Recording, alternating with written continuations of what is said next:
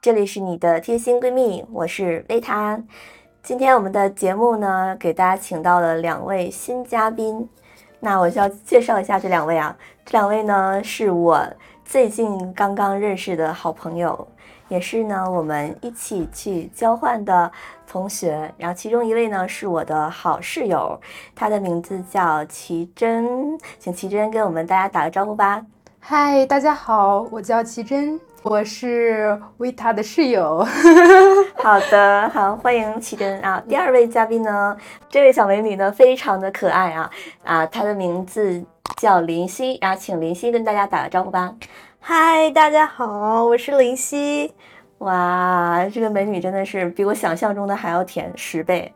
那今天呢，我们这期节目呢，主要聊的话题呢，就是我们今天呢去台北看电影了。那为什么会去看这个电影呢？也是我的好室友告诉我的，说有一个电影，而且呢，这个电影的男主又是我喜欢的曾静华。我一听，这我得去看呀。因为什么呢？结束之后呢，曾静华还会来到现场，然后呢，他说还会跟大家合影，哇，我的心就抑制不住啦。我呢就买了票，但是呢。阴错阳差吧，就是没有跟两位同时看同一场。那我今天呢看的是第一场，然后呢这两位呢看的是最后一场嘛，对吧？所以想问一下两位啊，就是平时之前有没有参加过这种就是观影活动，然后还有这个主演啊到现场的这种活动有参加过吗？我是没有，我觉得这次机会还挺特别的。那这次为什么会去呢？而且还是在台湾，头一次就给了台湾。因为正好遇到一个这样的机会嘛，然后过去去了解，多扩拓宽一下视野，然后多交一些朋友。啊，那你呢，启真？嗯，其实我是有从网上了解过到这个活动的，然后包括本人也特别喜欢这个曾静华，然后我觉得他，我看他很多部电影，比如说，啊我看过他的那个刻在你心底的名字啊，我也是那个入坑的，对，然后他在里面是非常的有青春少年感，是的，然后文艺很文艺感满满，然后后来的包括不良执念清除师，我也非常喜欢，你是铁粉了呀？对呀。那说到铁粉呢，我们就要问一下我们林夕了。那请问你之前看过我们的曾静华哪些作品呢？哎，你说实话实说啊，你不要不要现在现查。啊，我之前的时候就是有听过，嗯，不良执念，还有刻在你心底的名字，哦就是听说过名字而已啦。对。然 后那今天就是属于头一次看他的戏，对吗？嗯，对，差不多。嗯，那说到这个电影呢，这个电影的名字叫《我的麻吉四个鬼》。那这个片子好像只是在台湾有上映，对吧？对的，好像大陆还没有上映。对，然后这个题材呢，我觉得我之前是没有看过了。我听奇珍说，你之前有看过这种类似的题材，是吧？对，它好像是翻拍自一个韩国的电影，叫什么？呃。我的快乐鬼好像类似于这种名字，就是一个翻拍的戏，对吧？对，当时这个韩国电影一上映也是引爆了市场啊，很多人表示看到后面也是痛哭流涕，非常的戳中自己的内心。我感觉，呃，台湾这次翻拍也是个蛮大胆的举举动，而且翻拍的也会很好。嗯，而且我觉得我们这个男主好像在里边的形象有点颠覆之前的那种偶像感，对吧？是的。这次感觉好像是有一点把自己打扮的，就是不是那么的帅，对，然后就是有一点呃不顾形象的感觉，甚至是 我感觉这个呃男主其实还是蛮敬业的，因为在原版中他的这个男主就是一个呃就是。很久没有经过形象打理的一个非常对生活没有希望的一个人，然后但是像他这种正处于事业上升期的一个年轻的青年演员来讲，他能做出这样一部已经非常不容易了。对对对，这个我也是很惊讶的，我没想到他这么快就会转型，就我以为他会演很多这个就是爱情电影。对 对，那这部戏讲一下大概的剧情吧，要不？可以，嗯。好，那那奇珍先讲一下。呃，其实这部剧就是说男主一直就是比较一心对生活没有什么希望，然后呃。就是男主在很小的时候经历了挫折，导致他对小时候希已经记忆已经完全没有了，所以导致这个男主所觉得自己一个人活在这个世界上，感觉非常的前途渺茫。所以说他一直在尝试着去了结自己的生命，但在最后一次了结自己生命的时候。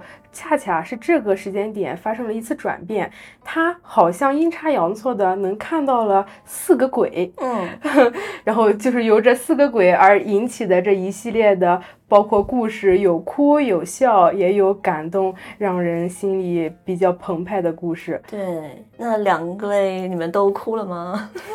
嗯，确实挺感人的。我是看到后来发现说这四个鬼原来就是他已经去世的家人的时候，这。时候我是真的是绷不住了，对对，然后之前的话就是还没没哭出来，对，我不知道两位的哭的点在哪儿，跟我一样吗？嗯，我觉得最让我感触的就是纵观整部电影之后，因为他当时男主角就是曾金化嘛，然后是在不断的去为他们那个四个已故的亲人去完成他们的愿望，其实他们的愿望都是为了辅助，呃。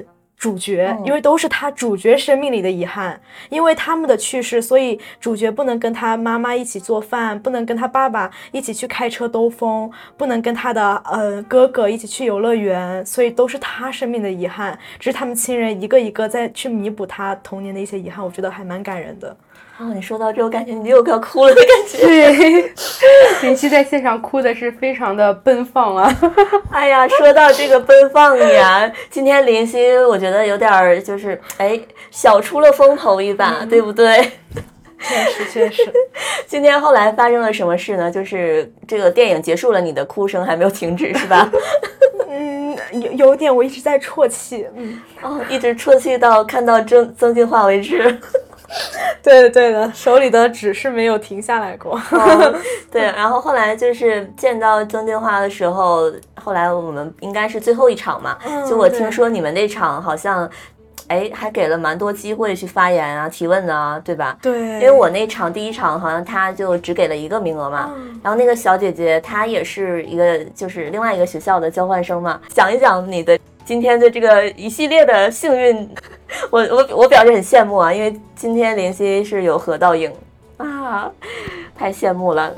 来讲一讲吧，你你你是你是当时是已经做好了这个心理准备了吗？就是举手。其实并没有，因为当时嗯，我就是很多东西都比较仓促嘛，然后当时。导演就是第一次问的时候，我举手，而且我举得还蛮高的，但是没有被发现。然后当时我心里想，没关系，反正就是凑个热闹嘛。然后重在参与。然后第二次，然后导演，嗯，在就是在让人举手的时候，我就举得特别高。然后他一眼就看上我了。然后当时他点我的时候说的是，呃，那个笑容非常灿烂的女生。我说。我说是我吗？然后我就一直左顾右盼，然后我发现他说对，就是你那个红色衣服的小姑娘。然后当时我整个人就很激动，因为其实我当时来的时候对这个明星可能也不是特别了解，我单纯知道他特别帅。嗯，对，确实很帅。当时看电影的时候，我对他的颜值可是赞不绝口啊，就是一边哭一边都觉得他很帅很治愈。然后没有想到这么特别的机会居然轮到我身上。然后我站起来面对他的时候，拿着话筒的时候，我都能感觉到我手都在抖。然后我其实什么都没有想好，我甚至连他以前参演过很著名的一些电影或者电视剧，我都可能名字记得不太清楚。但是当时。当我看完那个电影之后，我对他印象特别深刻。我觉得他演的特别好，然后非常的感触。特别是他在电影里面说过一句话，说啊，我一直都是一个人的时候，我整个人就控制不住了。因为有一段时间我也是很灰暗，就是人生也非常的孤独，也一直都是一个人，就非常的能共频吧，就是情感共频。然后。我的共情心理也非常的强，所以当时拿着话筒的时候，我第一句话就是我是来自中国大陆的学生，我是来交换的。我知道这次机会很不容易，但是我真的很喜欢你，而且我知道像见到你的机会非常的少，因为从大陆到台湾的机会可能真的说是非常不可预测了。然后说着说着，我的眼泪就已经出来了，我就一直在啜泣，很大声的啜泣，我就真的很不好意思。然后没有想到的是，他居然拿了纸，然后给我递过来了。我当时整个人就是，我觉得人生得到了升华，就是感觉。呃，有的时候觉得追星嘛，并不是说呃纯粹的去追星啊，因为他很帅很好看，所以我也为了他投资很多的钱。我觉得最多的是他给我们带来的一种影响，一种精神建设方面是非常重要的。像这次电影的话，我觉得。对我的一些心灵上的抚慰啊，还有在自己人生中很灰暗、很低沉的时候，我回想起这段时光，我就觉得啊，原来还有人会陪着我，会去鼓励我，会去有一些慰藉到我身上。所以，嗯，我觉得这一次还是蛮深刻的。到最后，他还跟我有过一个很大的拥抱，还上台去跟导演，还要跟他去合影吧。我觉得这应该是我。呃，到现在为止的高光时刻，嗯，对，来之前有没有想到过会发生这样类似的事情？完全没有，我甚至都觉得能跟明星见面都是一件非常遥不可及的事情。嗯，对，因为大陆的情况就是这样嘛，就是明星可能很难遇见啊，所以我觉得这次机会非常难得。嗯，对，是的，就是我在大陆的时候，我也觉得好像明星一出现，周围全是保镖，然后再不就是又围着很多疯狂的粉丝啊，然后你就没有办法靠近啊，然后他们又是就是匆匆的经过啊这种。但是今天我会感觉他好像真的很亲切，他好像就是你隔壁的那个学长。的这种感觉，对吧？就没有什么明星的架子。他今天好像还是身体不太舒服，然后也没有化妆，就这样就来了。我觉得哇，这这是好像真的就好像他是从那个电影里面刚刚走出来的一样。今天你的这个行行为，我觉得很感动我。我觉得就是非常的勇敢，因为我没在现场嘛。然后后来我有看到那个小红书上都有你的视频。大家可以去搜一下，就可以看到那个穿着红色，嗯，对，吊带的这个女孩。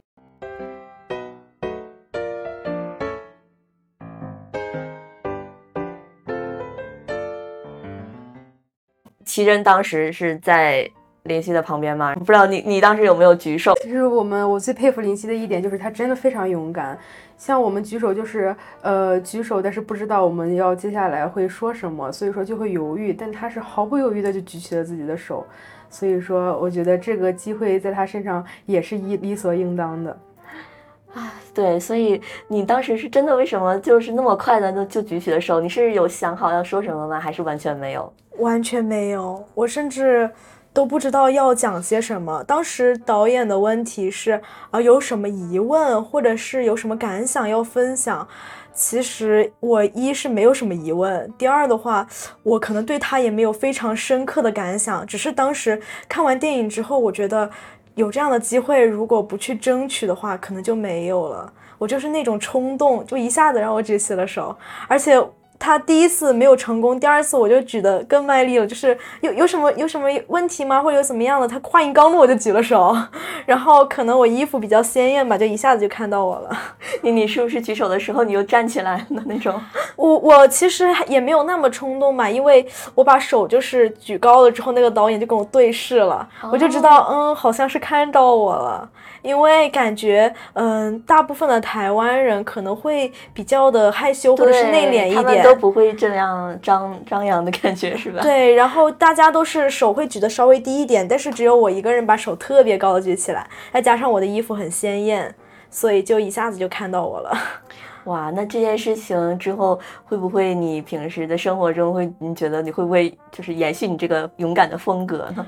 嗯，我觉得会吧，因为有些东西如果你不去争取的话，嗯，就会成为一种遗憾。像今天吃饭的时候，就跟一些粉丝姐妹们一起吃饭，就感觉他们来了之后没有达成自己的心愿，多多少少都会有一点后悔。我当时举手的想法就是，我不能让自己后悔，因为我来了，所以我一定要争取。如果争取了之后还没有结果的话，那我也没有可以。有必要去后悔了。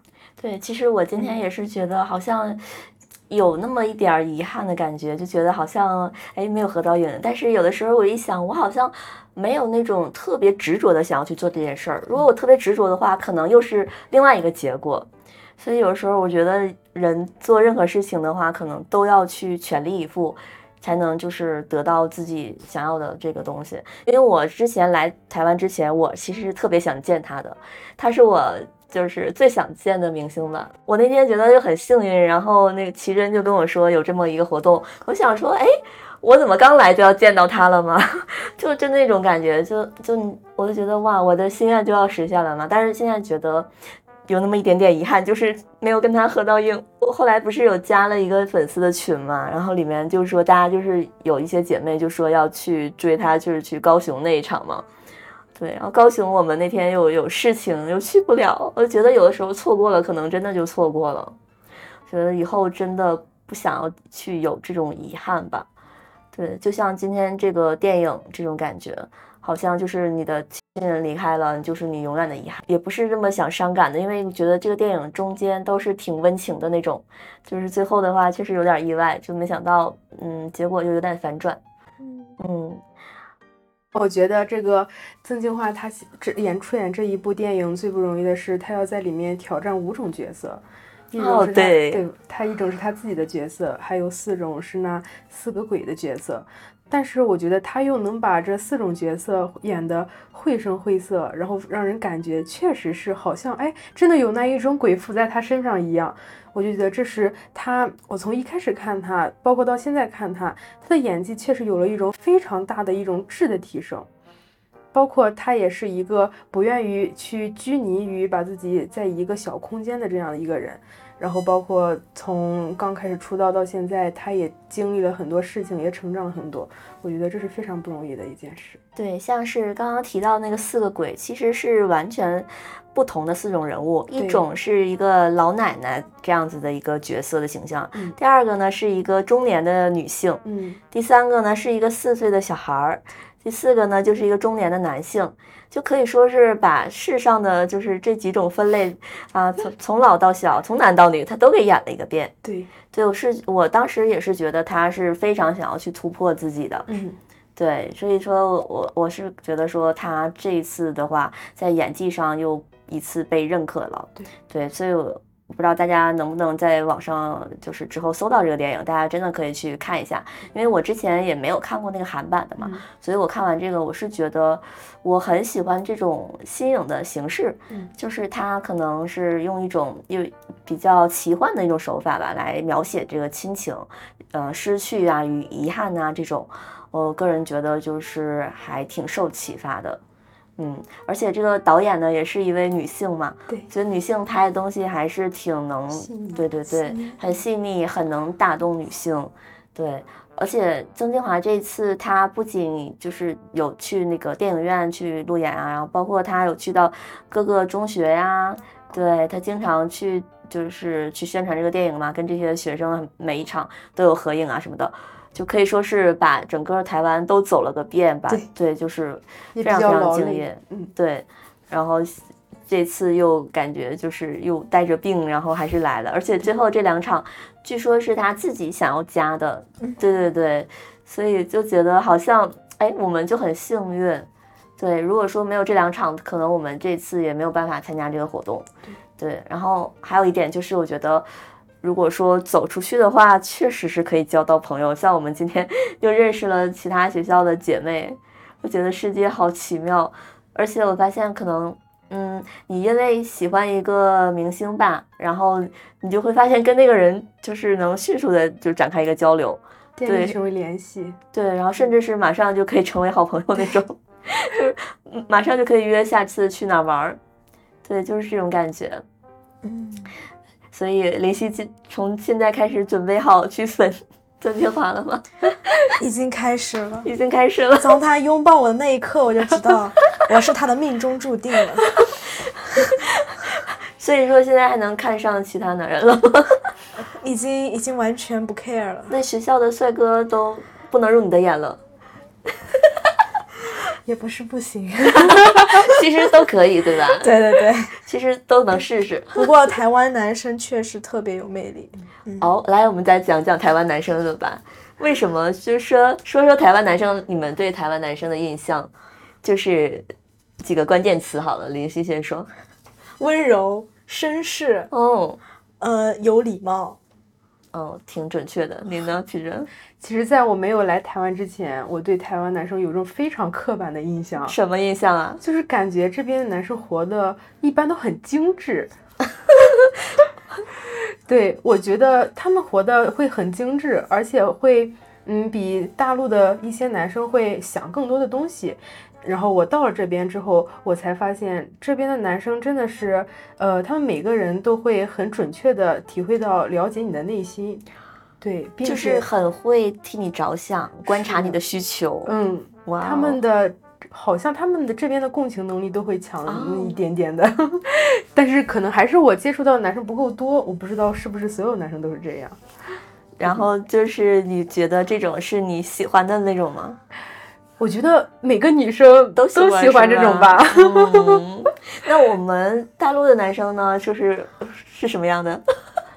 我觉得大陆男生和这边就是可能就是呃稍微偏南地方的一些人和偏北一地方一些人的这种，包括生长环境和习性，就是呃接触到的人的不同吧。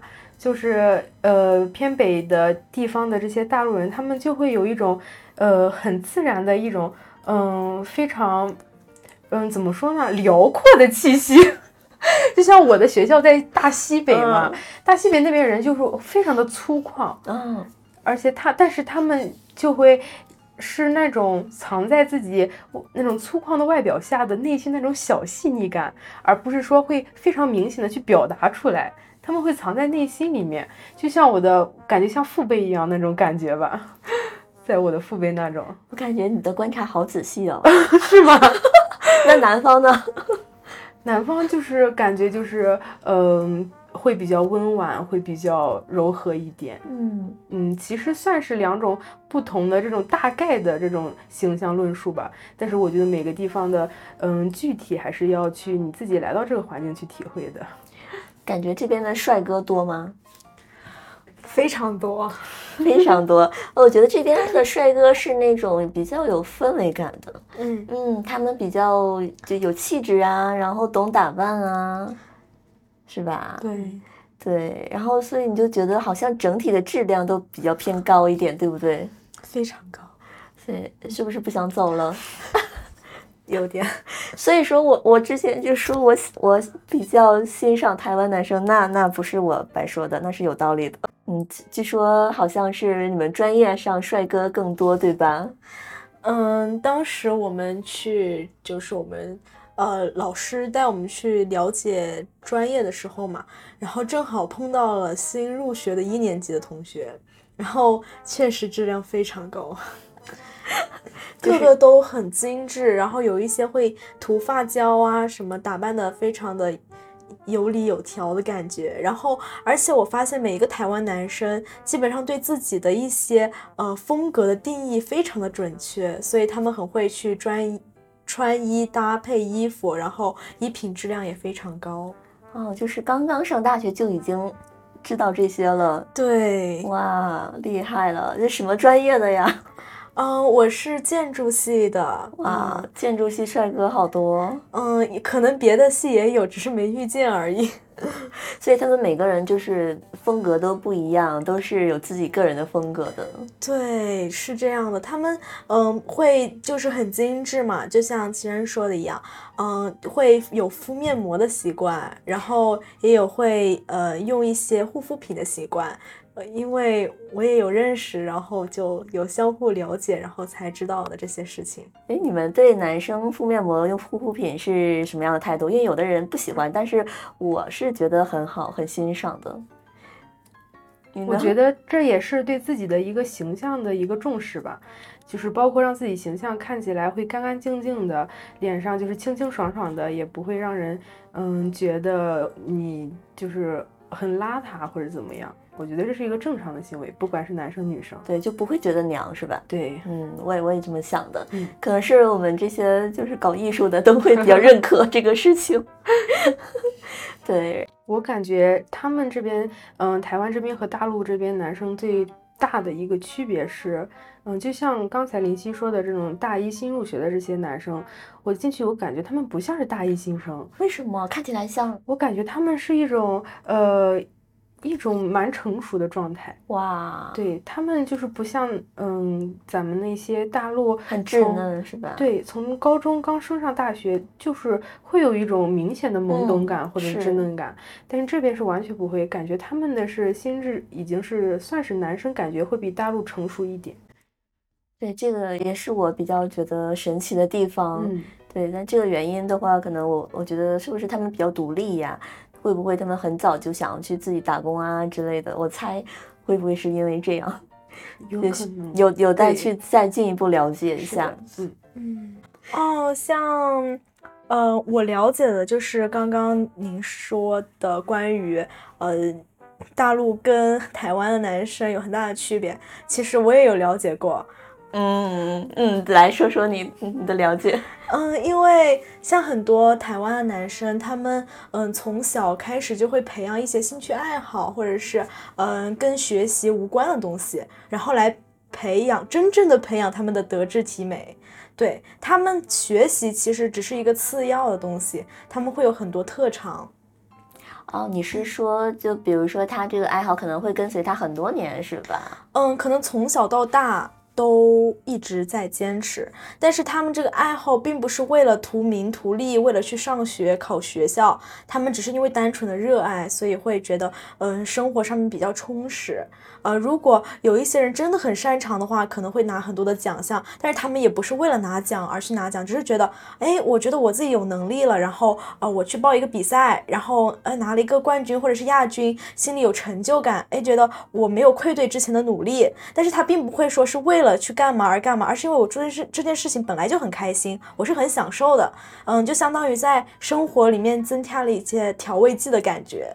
对，所以我觉得这应该也使得他们就就是脱离了一下那种学校里面非常枯燥乏味的环境，然后，嗯。有了自己的兴趣爱好，就从而使得思想得到了一部分的解放。所以说，他可能会更注重于学习以外的事情，比如说，嗯，怎样穿的会好看一点啊，或者是怎样让自己的皮肤看起来更加光滑一点啊，或者是，嗯，怎么怎么样，就会，或者是为人处事上面，啊，怎么样跟别人建立良好的人际关系。所以说，嗯，这可能也是大陆跟台湾非常大的一个不同吧。就是说，他们会注注重一下全面的发展。对。非常的全面，而且是落到实处的全面，有用的，有实用的。